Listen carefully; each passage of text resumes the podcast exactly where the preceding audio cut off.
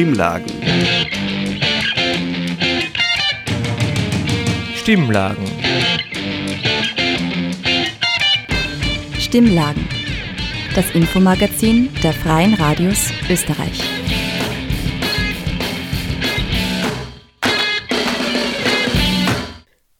Hallo, ihr hört Stimmlagen, das Infomagazin der Freien Radios in Österreich. Heute kommt die Sendung aus der von unten Redaktion, dem Nachrichtenmagazin auf Radio Helsinki in Graz. Aus dem Studio begrüßen euch heute Tamara, Nikita und Leonie mit folgendem Programm. Presse Unfreiheit in Österreich. Ein Interview mit Helga Schwarzwald. Danach Jugendgesundheitskonferenz in Graz. Von unten hat mit Johannes Heer gesprochen. Stimmlagen das Infomagazin der Freien Radios Österreich. Im Mai heurigen Jahres wurde Österreich im weltweiten Pressefreiheitsindex von Reporter ohne Grenzen von Platz 17 auf Platz 31 herabgestuft. Auch EU-Länder wie die Niederlande und die Slowakei, in denen JournalistInnen bereits für ihre Arbeit ermordet wurden, liegen vor Österreich. Anlässlich der Herabstufung hat von unten mit Helga Schwarzwald gesprochen. Helga Schwarzwald ist studierte Rechtswissenschaftlerin und ehemalige Geschäftsführerin von Radio Orange und derzeitige Geschäftsführerin des VFRÖ, des Verbands Freier Radios Österreich. Nikita Reichelt von der von unten Redaktion hat mit ihr darüber gesprochen, was die Medienfreiheit und freie Radios für die Demokratie bedeuten. Der Beitrag wurde von Nikita Reichelt gestaltet. Was sagen Sie zur Entwicklung der Medienfreiheit in Österreich? Ja, die Medienfreiheit in Österreich ist sozusagen über die letzten Jahre immer mehr unter Druck geraten.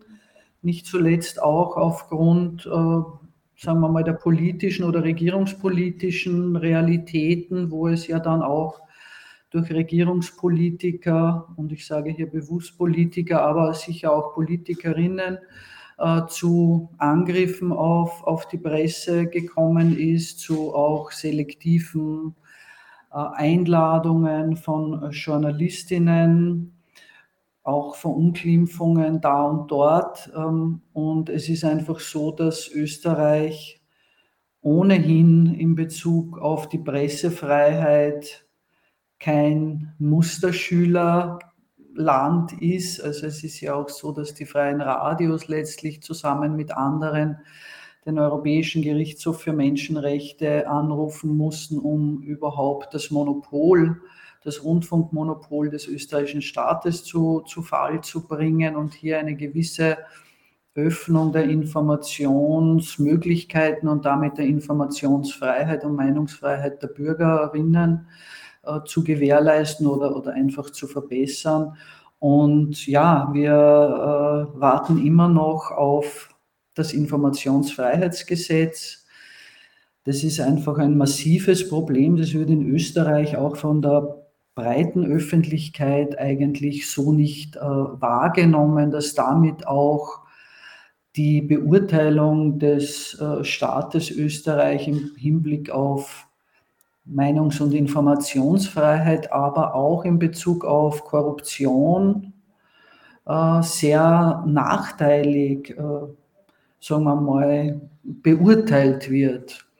Und das, das denke ich, ist, ist auf jeden Fall ein großes Problem. Ich äh, möchte hier auch noch auf den gerade aktuell wieder für das letzte Jahr erschienenen Media Pluralism Monitor hinweisen, der eben 27 europäische Länder, wenn ich hier jetzt am letzten Stand bin, äh, untersucht. Ich sollte am letzten Stand sein, weil ich jedenfalls für Österreich auch im Expert Panel des Media Pluralism Monitors bin, wo eben die Forschungsergebnisse durch die Akademie der Wissenschaften, durch sagen wir mal, Experten aus der Medienbranche nochmal gefeedbackt äh, werden. Und, und ich bin eben eine dieser äh, Menschen aus, aus der Medienpraxis, die hier auch nochmal Feedback geben kann.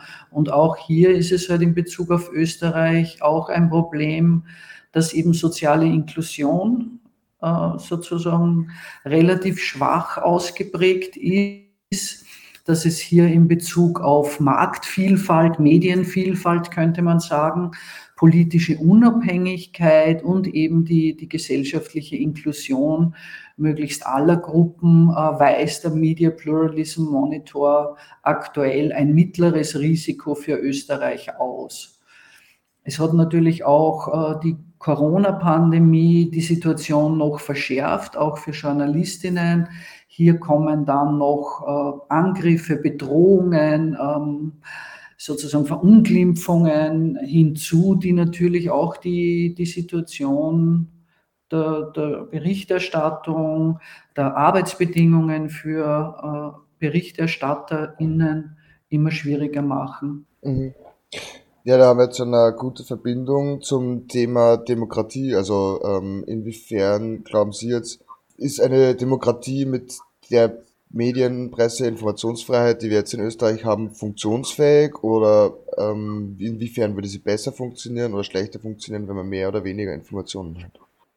Ja, das ist, sage ich mal, eine komplexe Frage, die, die ich da beantworten, äh, äh, versuchen werde zu beantworten. Also ich denke, glaube, ein Anlass unseres Gesprächs ist ja auch dieser äh, dem Variety of Democracies Bericht des, der, der Osloer Universität oder des dort ansässigen Demokratieforschungsinstituts.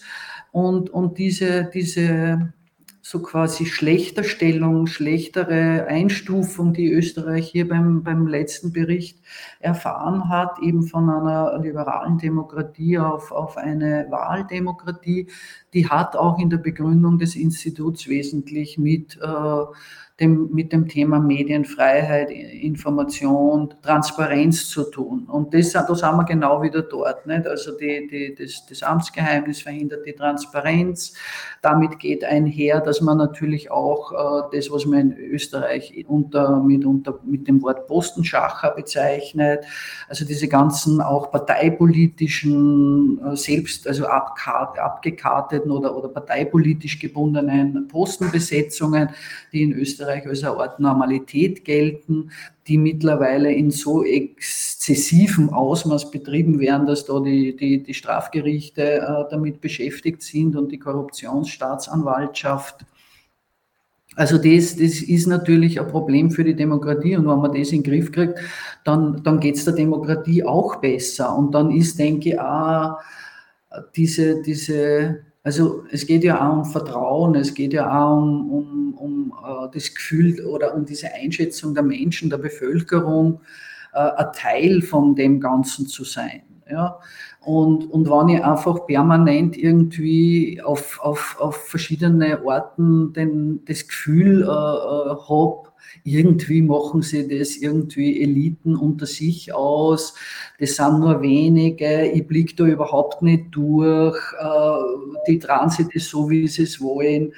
Ja, und das wird dann noch verstärkt durch, durch welche, die das nutzen, die, die das nutzen, um ihr eigenes politisches Kleingeld oder Großgeld damit zu machen. Ja, äh, dann, dann wird es halt immer wie soll man sagen, dann wird es natürlich für die Bevölkerung auch immer oder für die Menschen im Land auch immer schwieriger und, und dann glaubt man, also dann kapselt man sich halt in irgendwelche Echokammern ab und glaubt halt, äh, entscheidet sich, ich glaube halt den und wenn das nur so ein Blödsinn ist oder nur so äh, an den Haaren herbeigezogen oder auch eben journalistisch mehrfach äh, oder wissenschaftlich mehrfach widerlegt oder, oder auch argumentativ widerlegt. Ich meine, Insofern ist, ist das natürlich ein Problem für die Demokratie, das wir ja nicht nur in Österreich haben, sondern zunehmend. Ich glaube, da spielt natürlich auch globale oder globalisierte Informationsflüsse eine große Rolle, wenn man natürlich äh, äh, ein Staat, der ja für das westliche Europa jedenfalls eine hegemoniale äh, Stellung hat, wie, wie, wie die USA, wenn, wenn hier ein Mann an der Macht ist,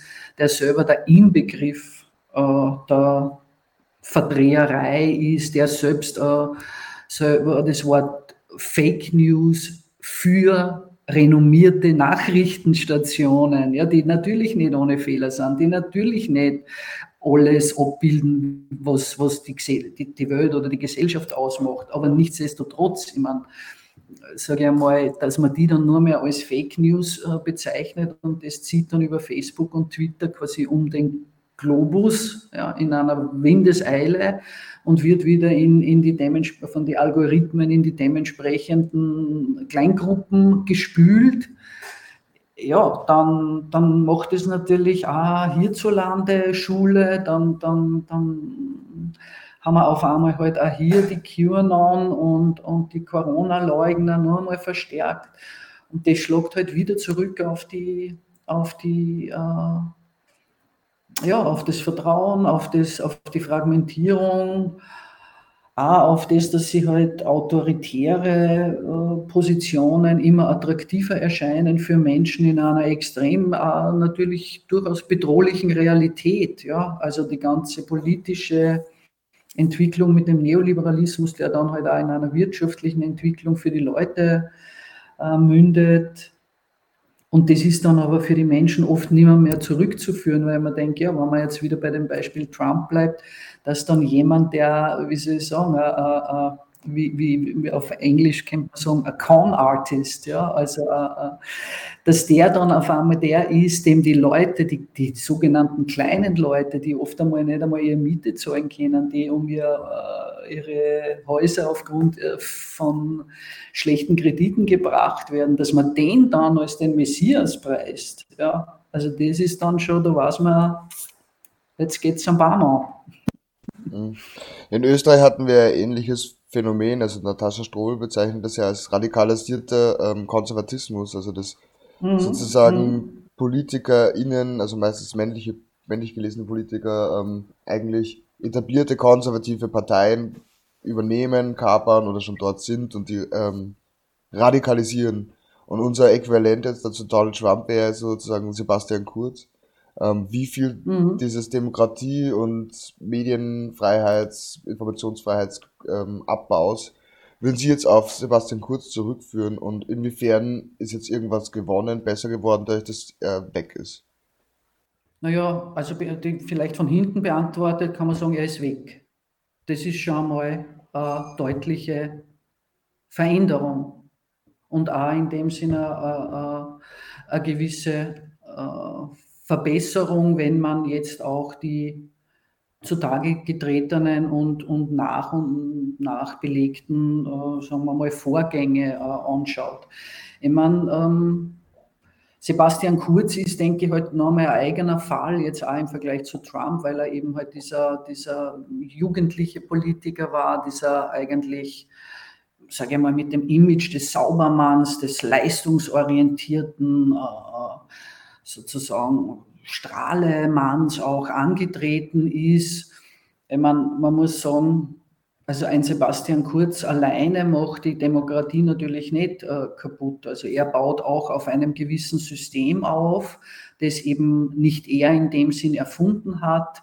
Er hat es, denke ich, äh, also verbunden mit, mit, mit den, mit den mit dem Know-how, ne, also hardcore neoliberaler Politiken einfach auch im Bereich des Marketings, des Selbstmarketings, unter Zuhilfenahme der sozialen Medien, unter der, der Kanalisierung und der, wie soll man sagen, auch äh, des, des Mitnehmens von, von Publika in, in von ihm letztlich inhaltlich äh, kontrollierte Räume, sei es jetzt sein Facebook-Account oder, oder anderes, äh, einfach, äh, sagen wir mal, perfektioniert. Und man muss natürlich auch sagen, äh, Sebastian Kurz hat ja auch nicht alleine regiert, er hat natürlich die FPÖ, ähm, die man als eben auch mit Natascha Strobel äh, im, im, rechten, rechtsextremen äh, äh, Spektrum verankern oder verorten muss, an die Macht gebracht. Er hat, sage ich einmal, offensichtlich auch die, die, die, sagen wir mal, das Amtsgeheimnis auch perfekt genutzt. Er hat die Institutionen sehr, sehr äh, genutzt. Er ist aber auch aufgeflogen. Man, da muss er, muss er sich eh bedanken, natürlich auch bei, bei der, bei den, bei der, die erste Geschichte mit Ibiza, schauen wir mal. Nicht? Und, und dann die zweite jetzt mit der, mit der wirklich hausgemachten eigenen, äh, sagen wir mal, äh, Inserate-Affäre, Skandale, aus, Ausnutzung äh, von öffentlichen Mitteln für parteipolitische, persönliche Interessen. Hier ist natürlich auch nicht zu vergessen, dass ohne bestimmte Medien das so nicht denkbar gewesen wäre. Also man muss da auch wirklich die Medien am, am, am, am Riemen reißen oder sie sich selbst. Ich sehe momentan noch nicht die Veränderung. Ich beobachte diesen ganzen, sagen wir mal, dieses, dieses ganze System, auch Politik und oder Staatspolitik und, und Medien doch jetzt schon äh, viele Jahre. Und ich sehe diese, diese, diese großen Veränderungen, die meiner Ansicht nach notwendig wären, einfach nicht. Stimmlagen. Das Infomagazin der Freien Radios Österreich. Das war ein Interview mit Helga Schwarzwald zur Pressefreiheit in Österreich und darüber, was Medienfreiheit und freie Radios für die Demokratie bedeuten. Stimmlagen. Das Infomagazin der Freien Radios Österreich. Wir kommen zum zweiten Beitrag. Jugendgesundheitskonferenz in Graz. Gesünder und bewusster, aber nicht zufriedener als noch vor vier Jahren. So leben Jugendliche heute mit und in ihrem eigenen Körper. Das zeigt eine Studie des Gesundheitsministeriums und auch die steirische Jugendinfo beschäftigt sich mit diesen Tendenzen. Leonie Stoll aus der von unten Redaktion spricht mit Johannes Heer über die praktische Arbeit im Bereich der Kinder- und Jugendgesundheit. Ihr hört ein Interview über Kompetenzvermittlung in der Vergangenheit und Gegenwart im Kontext von Pandemie, steigenden psychischen Belastungen und Social Media. Der Beitrag wurde von Leonie Stoll gestaltet. Oh, guten Morgen. Ich würde dich erstmal nochmal um eine Vorstellung bitten. Mit wem ja. spreche ich denn hier heute am ja. Morgen dieses 28. Oktobers? Ja, hallo Leonie, da gibt es eine Einladung zum Interview. Äh, mein Name ist Johannes Jeher, bin bei Logo für die steirische Jugendinfo zuständig und unter anderem machen wir ein Projekt zum Thema Gesundheitskompetenz für die steirischen Kinder und Jugendlichen, um sie eben fit zu machen, um selbst Entscheidungen treffen zu können, die die eigene Gesundheit fördern. In den letzten Monaten ist so einiges bei euch passiert, beispielsweise die Kindergesundheitskonferenz. Jawohl. Könntest du da kurz noch einen Rückblick geben? Ja, sehr, sehr gern. Wir sind mit den Jugendgesundheitskonferenzen in der ganzen Steiermark schon seit 2015 mittlerweile unterwegs. Mhm. Ähm, das sind mehr oder weniger Veranstaltungen, wo wir jungen Menschen Möglichkeiten zeigen möchten, wie man die eigene Gesundheit fördern kann. Weil erst wenn man die Möglichkeiten kennt, kann man dann entscheiden, was für einen passt und was nicht. Darf ich mir das Erlernen von diesen Kompetenzen dann in Form von praktischen Workshops vorstellen? Anderen, ähm, uns geht es da darum, eben auf jeden Sachen ausprobieren zu können, ähm, verschiedene Bewegungsangebote kennenzulernen, ähm, verschiedene Ernährungstipps, aber auch wirklich selbst schmecken und, und erschmecken zu können. Wichtig ist, dass man selbst nicht zu Hause sitzen bleibt. Projekt Gesund und Du, das ist ein Projekt, wo wir in der ganzen Steiermark auf Tour sind. Der Zauber an dem ganzen Projekt, uns geht es überhaupt nicht darum, aufzutreten mit einem Zeigefinger und zu sagen, tu das nicht oder mach das. Aber auch andere Maßnahmen. Also zum Beispiel sind wir mit Workshops unterwegs zum Thema Ärztinnen, Patientinnen Kommunikation, wo es wirklich darum geht, von der Symptombenennung und Erkennung welcher Arzt oder welche Ärztin ist genau der Passende oder die Passende in der Situation, wo ich bin? Was ist der Unterschied zwischen einem Kassenarzt und einer Privatärztin? Wann gehe ich in die Ambulanz? Wann rufe ich das Gesundheitstelefon an? Was habe ich? Warum habe ich es? Wie würdest du eure Zielgruppe dann beschreiben? Wenn man so möchte, sind natürlich die Jugendlichen selbst, auch mild sekundäre Zielgruppe, sind es Menschen, die in irgendeiner Form mit Jugendlichen zu tun haben, außerhalb des Elternhauses. Aber natürlich auch das gesamte Schulsetting. Schule als das wesentliche Lebensraum. Wir verpflichten niemanden zu uns zu kommen, ähm, sondern wir laden ein. Es ist ein kostenloses Angebot und ähm, die Erfahrung zeigt, Schulen nehmen das an. Also bei unseren äh, Veranstaltungen, die dauern, sind ja nicht lang, die dauern vier Stunden an einem Vormittag mhm. und da sind äh, bis zu knapp 2000 Jugendliche dabei.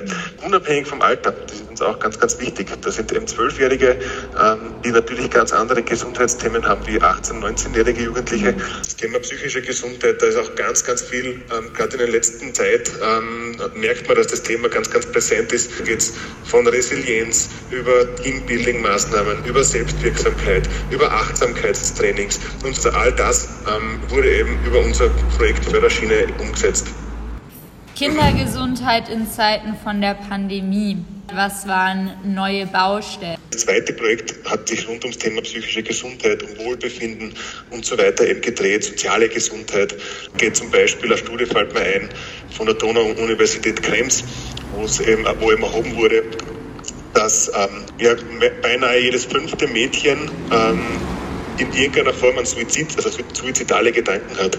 Also wirklich ganz eine massive Zahl, äh, wo man einfach sieht, dass da alle Bereiche aktiv werden müssen. Bei eurer Rückkehr in die Schulen hast du dort dann Veränderungen beobachtet bei den Workshops bezüglich der Dynamik unter den Schülern, bezüglich der Einstellung zum Thema mein Körper, meine Gesundheit, meine Ernährung, auf jeden Fall waren sie anders. Was die Themen betrifft, so muss ich sagen, also das Gesundheitsthema ist bei Jugendlichen, bei jungen Menschen, war immer schon ein, ein großes. Und dass die Gesundheit immer die letzten Jahre ein Top-3-Wert war, also das eigene, die eigene Ernährung, man sieht ja auch an den Ernährungstrends, ähm, äh, die, die, das Ernährungsbewusstsein, das Körperbild, das, das Bewegungsbewusstsein, zu sagen, eben, ist mir wichtig, dass ich aktiv bin und nicht nur quasi ein Couch-Potato daheim herumhänge. Äh, das war vor der Pandemie schon und das ist jetzt nach wie vor und vielleicht ist es sogar noch ein bisschen, hat sich noch ein bisschen verstärkt. Man, man muss ja nur in Fitnessstudios schauen, wie viele junge Menschen dort unterwegs sind. Also das ist sicher mehr, als es einmal war. Siehst du auch einen Zusammenhang zwischen dem sozialen Status einer jugendlichen Person und dem Stand ihrer Gesundheit? Unbedingt, äh, da kann ich auch wieder auf, auf Studien replizieren, die auch das wieder, da gibt es Zahlen dazu, dass Gesundheitszustand und auch der Zustand von Gesundheitskompetenz sehr, sehr stark äh, mit dem soziokulturellen Status zusammenhängen. So wie du es genannt hast, äh, finanzielle Aspekte, kulturelle Aspekte haben da einen massiven Einfluss und natürlich auch, und das darf man nicht vergessen, auch die, das Umfeld, das Persönliche. Es gibt ganz viele Aspekte vom Gesundheitsbereich. Also zum Beispiel gibt es da auch Studien zum Thema Zahngesundheit. Wie siehst du die Perspektive der Kindergesundheit? Immer stärker in den Fokus kommen ist tatsächlich diese Kompetenz, mit Informationen umgehen zu können. Gerade im Social Media oder im digitalen Bereich selbst entscheiden zu können, handelt es sich um eine seriöse Information oder unseriöse, handelt es sich um Werbung oder handelt es sich um eine evidenzbasierte, äh, objektive Information. Selbst einmal diese Medienkritik, wenn man so will. Äh in anderen Nationen mit anderen Möglichkeiten bezüglich Versorgung, bezüglich Freizeitangebot in Zusammenhang mit Bewegung? Wo müsste man dort ansetzen mit Projekten, um ähnliche Wissensvermittlung zu betreiben, wie ihr das jetzt hier tut?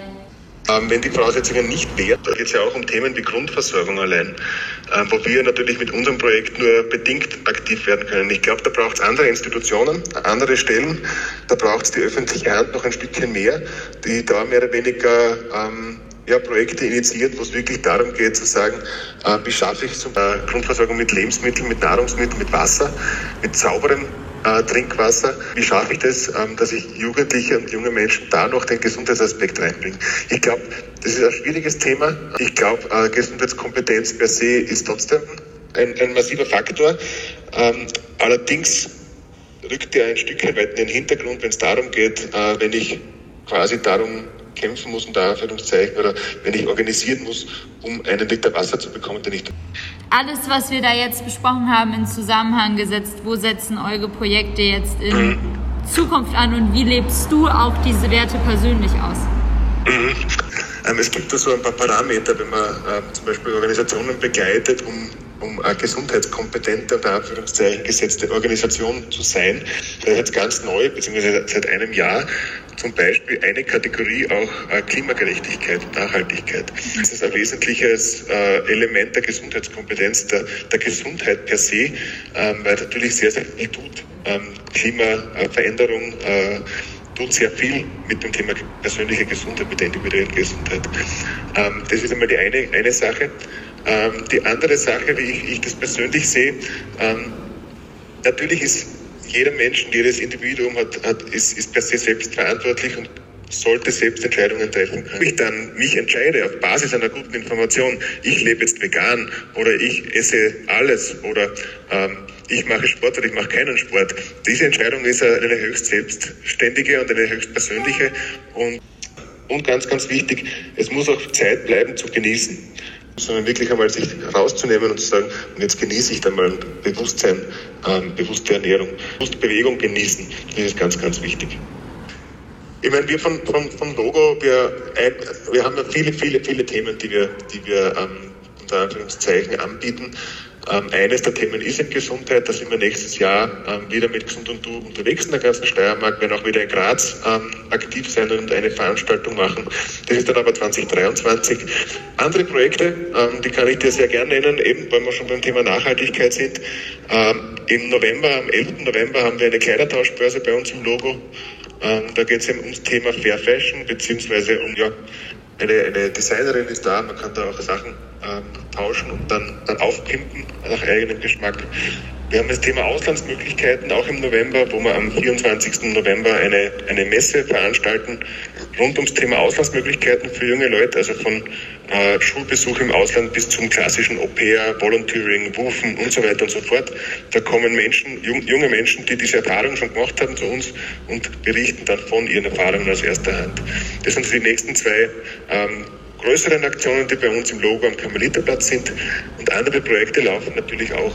Also ich denke da an Points for Action zum Beispiel, wo, man, wo junge Menschen für ihr Engagement mit älteren Menschen Punkte sammeln können, die sie dann in Graz eintauschen können. Oder aber auch unsere Jobbörse, die natürlich, äh, wo es um Ferienjobs, um Lehrstellen geht, ähm, wo es um Praktika geht von jungen Menschen. Also da gibt es ganz, ganz viel. Ähm, am besten ähm, Ihr macht euch selber ein Bild, schaut auf unsere Website, auf unsere Social Media Kanäle, also entweder auf www.logo.at oder auf Instagram, TikTok, Snapchat, Facebook, wenn man es noch hat, äh, Twitter. Dort einfach reinschauen, uns folgen vor allem, dann bleibt man immer am Ball, was bei uns so alles läuft. Ich hätte eine abschließende Bitte an dich für alle Jugendlichen und Erwachsenen natürlich genauso, die jetzt hier zuhören. Eine regelmäßige Untersuchung, ein Check-up. Wie oft würdest du das empfehlen? Was kann ich noch außerhalb von Wissensbeschaffung in dem Bereich konkret für mich tun? Wir leben Gott sei Dank in, in, einer, in einem Land, wo das möglich ist, dass wir so ein gutes Gesundheitssystem haben. Also was ganz, ganz wichtig ist, einmal im Jahr eine gesunde Untersuchung zu machen wirklich alles in Anspruch zu nehmen, was dort passiert. Je früher ich eine, ein mögliches Problem erkenne, desto besser kann ich behandeln. Keine Angst davor zu haben, zur Ärztin oder zum Arzt zu gehen. Ähm, wenn man was hat, dann ist es ganz wichtig, zur Ärztin zum Arzt zu gehen, die Versorgung in Anspruch zu nehmen, die man hat. Also wirklich einmal im Jahr Gesunduntersuchung, ganz wichtig. Zweimal im Jahr Zahnärztin, Zahnarzt aufsuchen. Auch da gilt ähm, keine Angst davor vor, vor dem Besuch bei Ärztin oder Arzt, sondern lieber einmal zu viel dorthin gegangen als einmal zu wenig. Je früher ich ein Problem erkenne, desto besser kann ich es behandeln, desto schmerzfreier wird es sein. Ähm, die Spezial- und Fachärztinnen und Fachärzte, zum Beispiel Frauenarzt, Frauenärztin, aufsuchen einmal im Jahr. Ähm, den, den eigenen Impfpass immer wieder ein bisschen im, im Blick zu haben, zu schauen, eben Auffrischungsimpfungen, wenn man das denn möchte, äh, in Anspruch zu nehmen, ist auch ganz wichtig. Ähm, und ähm, ja, ich denke, dann ist der Terminkalender, was das jährliche Besuch bei Ärztin Arzt betrifft, ähm, ja, mehr, mehr Prophylaxe ähm, muss man dann ohne Beschwerden, sage ich jetzt einmal, äh, nicht in Anspruch nehmen. Ähm, aber wenn man da zum Beispiel an die Marineambulanz denkt, da kann man auch medizinische Dienste in Anspruch nehmen, ähm, ohne einen Versicherungsschutz im Hintergrund, beziehungsweise ohne einer E-Card sogar. Stimmlagen. Das Infomagazin der Freien Radios Österreich. Das war ein Interview mit Johannes Heer über die Jugendgesundheitskonferenz in Graz. Stimmlagen das Infomagazin der Freien Radios Österreich. Und damit sind wir am Ende von Stimmlagen angelangt. Alle Infos zur Sendereihe bzw. zum Nachhören findet ihr unter www.stimmlagen.at. Nächste Woche kommt die Ausgabe von den KollegInnen von Radio Froh aus Linz. Aus dem Studio verabschieden sich Leonie, Nikita und Tamara. Bis zum nächsten Mal.